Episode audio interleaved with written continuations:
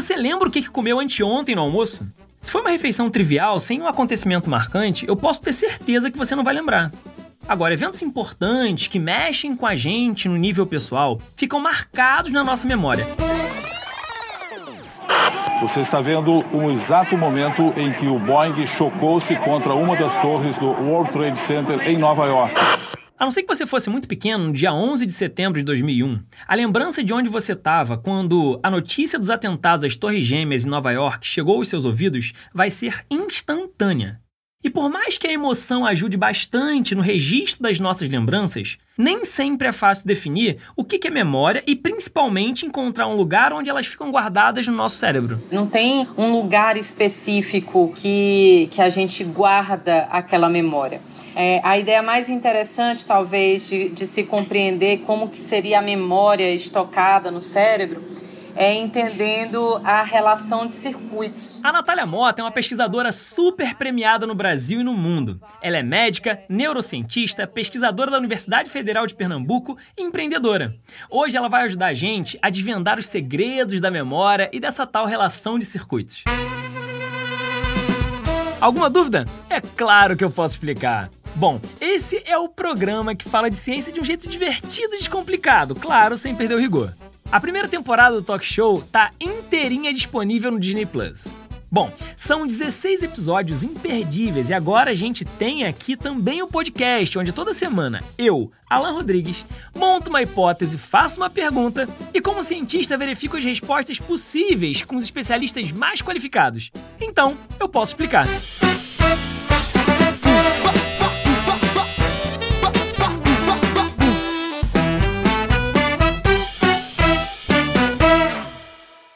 Agora concentra aí para um teste, vai. Aperta bem o polegar contra o indicador e repete comigo. 14 de março de 1879. Vai, pode falar em voz alta mesmo. 14 de março de 1879.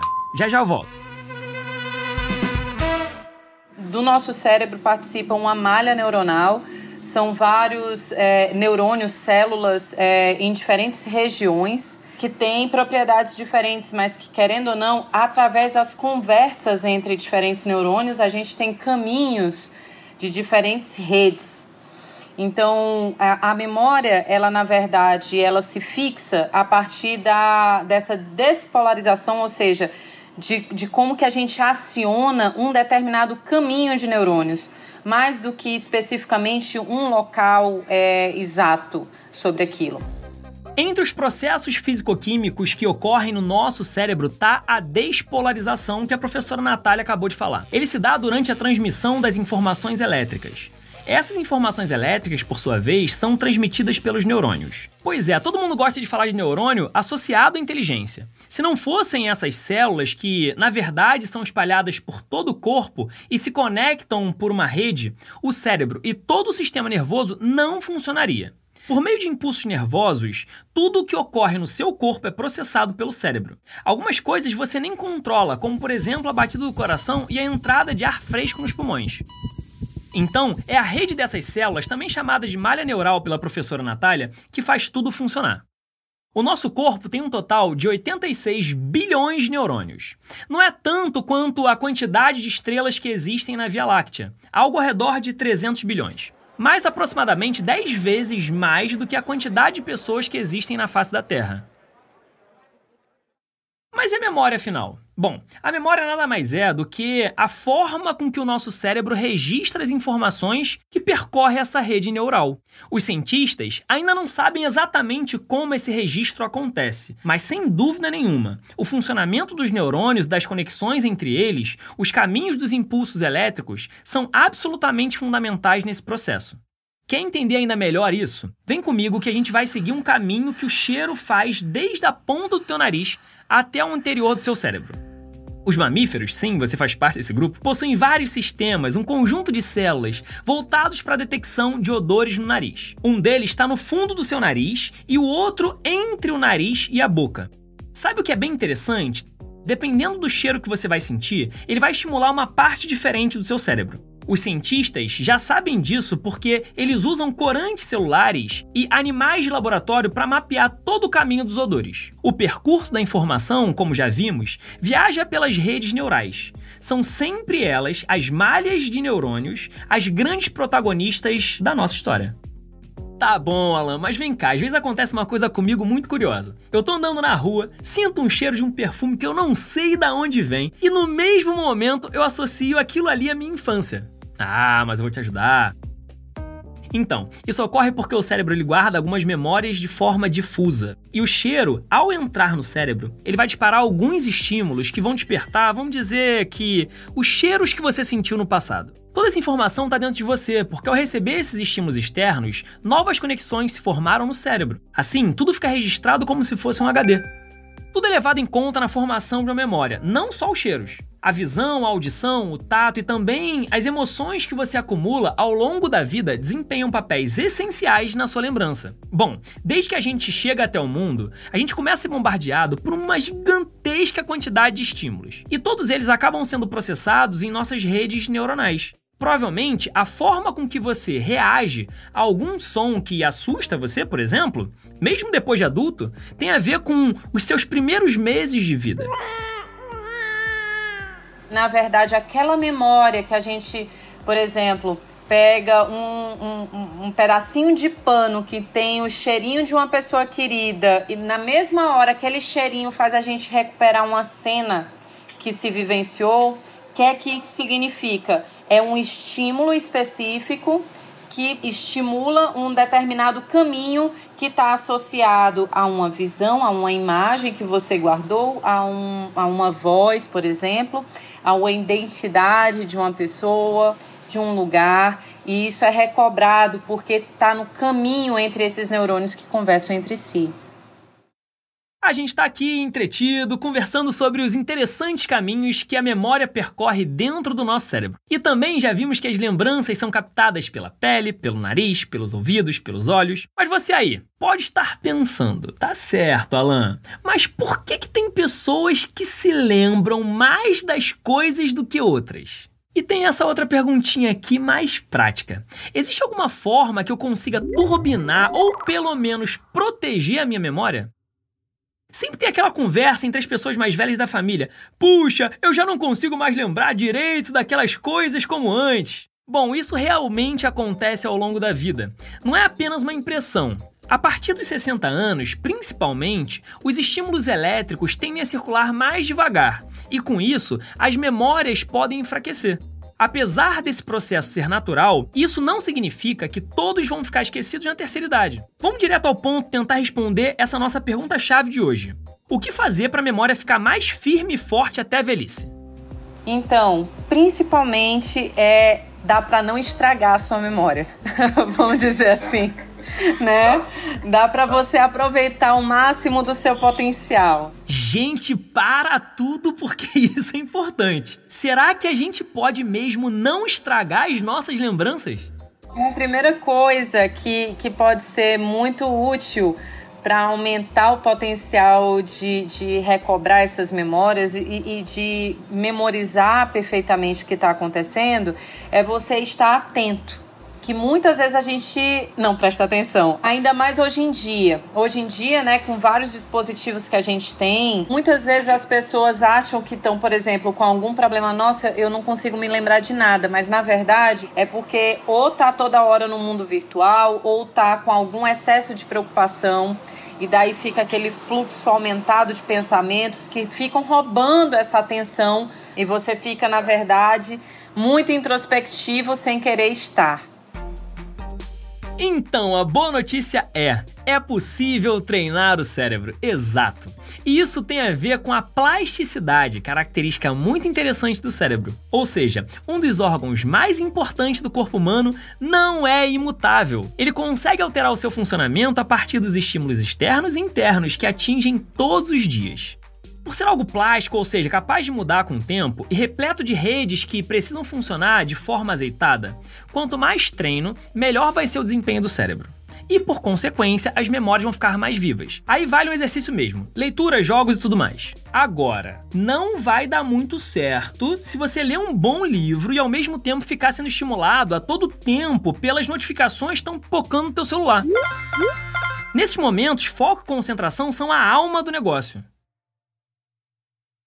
Quanto mais você usar de maneira saudável essa comunicação, melhor ele vai ficar. Então, uma coisa que ajuda muito a preservar a memória por muito tempo, por mais tempo, é você ter uma atividade intelectual ativa e prazerosa. Teu hábito de leitura é extremamente eficaz para isso. Ou teu hábito, por exemplo, de se manter uma pessoa ativa é, em termos de cálculos, em, em, em memorização, estar mais presente nesses espaços. Bom, e a gente sabe também que exercícios físicos é sempre importante para o corpo e para a mente. Mas cada vez mais a gente vê por aí notícias sobre a importância do sono nas nossas vidas. Aí vem a pergunta: dormir melhor melhora de verdade o funcionamento do meu cérebro? O mecanismo do sono, ele é fundamental para aspectos de aprendizagem e de memória ter uma boa qualidade de sono significa você manter um terço, é, muitas vezes, do seu dia é, na produção e na promoção de saúde mental. A Natália falou em um terço, porque se você dorme 8 horas por dia, tempo padrão ideal para um adulto, você de fato passa um terço do seu dia dormindo. E isso é muito bom, cara. Uma boa qualidade de sono significa então dormir pelo menos de 7 a 8 horas por noite e de forma contínua. O sono muito quebrado não cumpre sua função de descanso do organismo. A própria Natália e outros pesquisadores que são colegas dela estão estudando exatamente isso agora. E já tem um resultado muito interessante. Um dos aspectos que hoje em dia a gente tem trabalhado mais com a ideia é, de como o sono ele pode ser benéfico para crianças que estão aprendendo, né? Então isso é algo novo porque culturalmente a gente dentro da escola tende a achar que dormir só atrapalha. Então é comum aquele aluno que está muito cansado, né, ser logo rechaçado pelas professoras, não, ele está dormindo, está muito sonolento. É assim mesmo. Quando a gente tá com sono, é difícil pra caramba guardar alguma coisa porque a gente não consegue ter atenção. É como se o corpo só quisesse desligar. Por exemplo, parece quando a gente joga muita foto e filme na nuvem e a gente recebe aquela simpática mensagem: armazenamento quase cheio compre mais espaço. Ou seja, sem uma dormidinha, é como se a nossa nuvem estivesse entupida com coisas que talvez nunca mais a gente vai precisar. Então, é preciso a gente dar uma limpada nesse sistema. Um dos processos que, que o sono participa é uma detoxificação de todo esse tecido intercelular. Então, se você tem esse tecido cerebral cheio de toxinas que a gente vai acumulando quando vai usando é, o nosso cérebro, e, e, você não tem um sono é, restaurador, você acorda no dia seguinte ainda, vamos dizer, in, intoxicado com aquilo que foi produzido nas, nas vivências, nas memórias do dia anterior. E isso dá essa sensação de que você não consegue mais entender nada, participar de nada, porque você precisa dormir. Isso é uma sinalização do corpo de que você realmente precisa repousar. Certo. E se o sono é importante para, digamos assim, limpar o nosso cérebro, será que eu posso usar ele também como uma ferramenta para tornar as minhas memórias mais fortes? Tipo, será que a gente, com uma soneca boa durante o dia, de repente uma siesta, é, isso vai me ajudar a guardar mais ou guardar melhor certas coisas? O laboratório é, do professor Siddhartha Ribeiro, onde eu fiz minha formação, tem trabalhado bastante com isso nas escolas. E uma das últimas evidências que a gente publicou é como que você pode, aliando o sono, um cochilo curto, logo depois de um treino é, específico para facilitar o aprendizado da leitura, como que isso torna essa, é, esse aprendizado muito mais duradouro. Então, uma coisa que é importante da memória não é apenas você gravar aquela informação logo na sequência, mas é o quanto que isso fica a longo prazo a, acessível para o seu cérebro. O sono participa é, desses mecanismos, não só de detoxificação, mas também de, de é, do que a gente chama de corticalização dessas memórias, o que permite uma longa duração de aspectos que são vivenciados no dia a dia. Tô gostando cada vez mais do rumo que a nossa prosa tem tomado. Essa corticalização que a professora falou tem a ver com o córtex cerebral, uma parte específica do cérebro. Os estudos feitos no Nordeste pela turma da Natália descobriram que durante uma parte do sono, algumas regiões do cérebro trabalham para fixar de forma mais profunda aquilo que vivemos no dia anterior. Mas então, professora Natália, se o sono faz bem para o cérebro e para a saúde mental como um todo, deixa eu ver se eu entendi.